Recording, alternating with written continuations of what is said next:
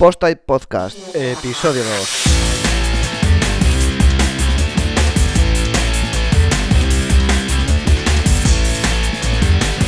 Pues hola a todos y bienvenidos una semana más a Post-Type Podcast. En este caso el segundo episodio. Vamos cumpliendo con las promesas. Os había prometido todos los martes a las 8 estar aquí y aquí estamos. En esta ocasión vamos a hablar de temas de WordPress, como habéis visto en el título. Pero antes me gustaría comentaros un par de cosillas y es que el podcast ya está en los feeds de iTunes y de iBox. Además también tenemos logo, un logo que ha hecho Roberto Tuñón, amigo y compañero WordPressero de Gijón. Le podéis seguir en Twitter en arroba rtunón-bajo y darle las gracias de mi parte también por el logo, yo creo que está bastante guay y representa bastante lo que va a ser este podcast. Por ahora no hay muchas novedades con respecto a la semana pasada, sigue siendo un podcast de temática general, en este caso los temas, y espero que pronto tengamos la primera sección de aquellas tres que comenté la semana pasada. Pero bueno, eh, eso poco a poco, ¿vale? Temas de WordPress.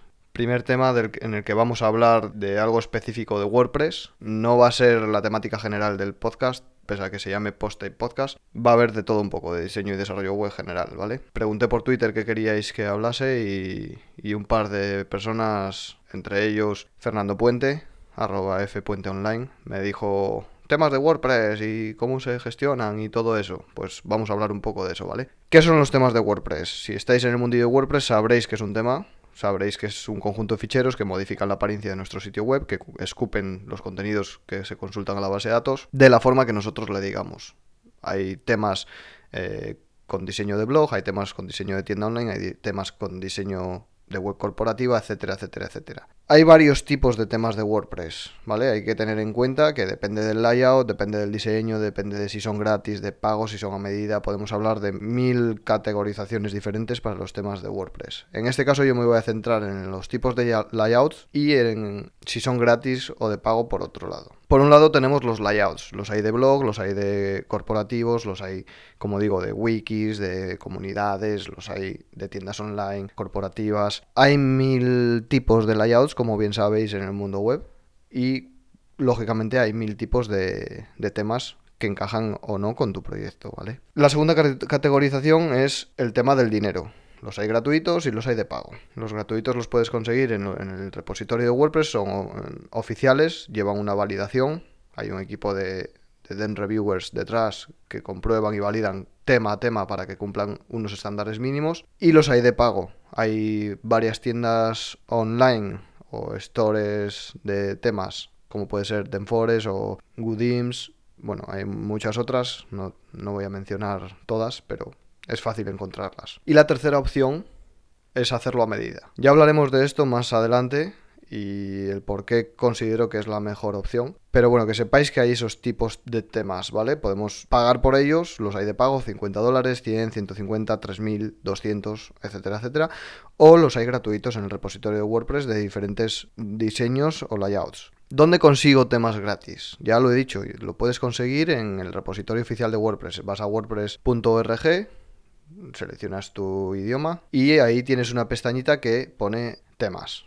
Le das ahí, tienes varios filtros, tienes un buscador, puedes buscar, por ejemplo, si quieres uno minimalista, pones minimal y te saldrán todos los que tengan ese tipo de diseño, o si es para blog, pones blog y te saldrán. Los temas de pago, pues eh, hay muchas plataformas, hay desde tiendas enormes como Denfores o Goodims, hasta tiendas pequeñitas como o gente que se dedica a hacer temas como puede ser Silo Creativo. Un saludo Ricardo desde aquí. Y ya os digo, podéis incluso ir a una agencia o a un freelance para que os haga una medida. Aquí viene la segunda parte de este podcast y es hablar de cuándo es recomendable utilizar un tema gratuito, cuándo es recomendable utilizar uno de pago y cuándo es recomendable hacer un tema o desarrollo a medida. Y esto es muy objetivo. Cada uno te dirá una cosa. Yo entiendo que un proyecto nuevo, que no hay presupuesto, que es una prueba, como quien dice, vamos a probar a ver si funciona este mercado en Internet, no tenga un presupuesto alto, entonces tenga que empezar pues con un tema gratuito. Los hay muy buenos, que se adaptan muy bien a según qué proyecto y aunque sean limitados pues se pueden modificar para adaptarlo a, a, las necesidades del proyecto. Como digo, proyectos pequeños que empiezan, que van a probar, que no saben si va a funcionar o no, no quieren hacer mucha inyección de capital y entonces con un servidor y un dominio ya están haciendo un gasto bastante majo y no quieren hacer un gasto más allá de lo que de lo que corresponda. Tema gratuito, te vas a WordPress.org, te descargas uno o incluso el de WordPress por defecto y metes buenos contenidos, le das el marketing que se merece y ves si funciona. Y después ya veremos. Pasaremos a uno de pago o a uno a medida según nos vaya. El tema de pago. Un tema de pago pues eh, sería para este mismo caso pero eh, con una pequeña inversión. Lo que digo, hay temas de pago bastante bonitos visualmente y estéticos como por 50 euros, 70, 60, 100, depende un poco de lo que queréis de, vuestro presupuesto para este proyecto, ¿no? Y temas a medida. El tema a medida es cuando el proyecto ya tiene relativo éxito y merece la pena invertir en él bastante más. ¿Qué diferencias hay entre unos y otros? Los temas de pago y los gratuitos Básicamente el gratuito se ciña a un propósito único, como puede ser blog, y ya está. Y los de pago son más generalistas. Eh, hay que entender que el creador de ese tema de pago lo que quiere es vender y entonces lo que hace es que ese mismo tema sea lo más flexible posible. Se adapta a blogs, se, adapta a tiendas online, se adapta a muchos perfiles de páginas web. A este tipo de temas se le llama tema multipropósito y en mi opinión hay que evitarlos lo máximo posible. ¿Por qué? Porque tenemos un problema con este tipo de, temas y es que abarcan tanto tipo de layout, tanto tipo de diseño, que ponen en peligro la integridad del sitio web. No la integridad de que te vayan a hackear o te vayan a romper el sitio, sino la integridad del sitio a nivel lógico. ¿Vale? La arquitectura del sitio, sea sólida o no, a lo mejor nos adapta a ese diseño y estamos forzándola para que se adapte. Y aquí viene el primer consejo del podcast. El tema debe adaptarse al proyecto, no el proyecto al tema. He visto muchos sitios web con unos contenidos estupendos, pero por culpa del tema multipropósito que están utilizando, no están sacando todo el potencial de sus contenidos. Y al revés, he visto temas que realmente no tienen buenos contenidos, que no tienen, eh, digamos, una proyección muy, muy, muy fuerte y tienen un tema desarrollado a medida. Lo primero es grave porque estamos forzando nuestro proyecto a que se adapte a un tema cuando es necesariamente al revés. Y lo segundo no tanto, porque al final es un proyecto pequeñito que siempre puede crecer y tiene un tema ya desarrollado a medida que le va a permitir ese crecimiento y, ese, y esa optimización. ¿no? Además de eso, los temas multipropósitos suelen tener bastantes problemas de rendimiento hay que tocarles mucho, hay que quitarles muchos scripts, hay que quitarles mucho código y limpiarlos mucho para que, para que vayan rápido o para que funcionen bien. En este caso me encuentro muchos clientes que tienen su web desarrollada con, temas premium bastante conocidos, como puede ser Divi, Avada, D7, etcétera, etcétera, y tienen unos problemas de rendimiento tremendos, porque cargan sliders, cargan pestañas animadas, cargan módulos dinámicos, cargan un montón de cosas que no utilizan y ellos no lo saben. No lo saben por desconocimiento, lógicamente, pero lo están cargando. Y eso, cada visitante, volvemos a lo mismo. Si una página pesa 100k y tiene un millón de visitas, pues fijaos la cantidad de tráfico que tiene que soportar ese servidor.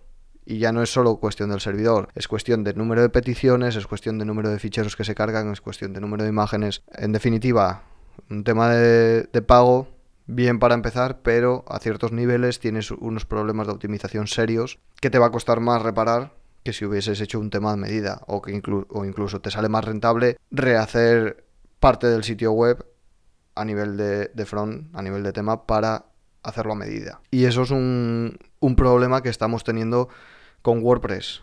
Eh, WordPress ha democratizado mucho el diseño web. Hay mucha gente que puede emprender en, Internet gracias a WordPress, pero por otro lado está generando este tipo de sitios web que, bueno, que dejan mucho que desear a nivel de rendimiento y a nivel de optimización. Eh, entonces, ¿qué solución hay para esto? Pues ninguna. Lógicamente depende de tu proyecto, depende del, del jefe del proyecto depende de muchos factores, ¿no? Tema gratuito para empezar, pues mira, voy a montar un blog para hablar de cómo eh, voy de excursión todos los fines de semana y así tengo pues como un diario pero en internet, te coges un tema gratuito, lo subes y luego si engancha a la gente y tiene un público, tienes mucho éxito, pues oye, no es ningún problema que que cojas uno de pago mejor que el que tienes o incluso que te vayas a uno a medida que encaje mejor con, tu proyecto. Por otro lado, si estás con un proyecto ya medianamente, relativamente de éxito, yo no me plantearía un rediseño para pasar de un tema de pago a otro tema de pago.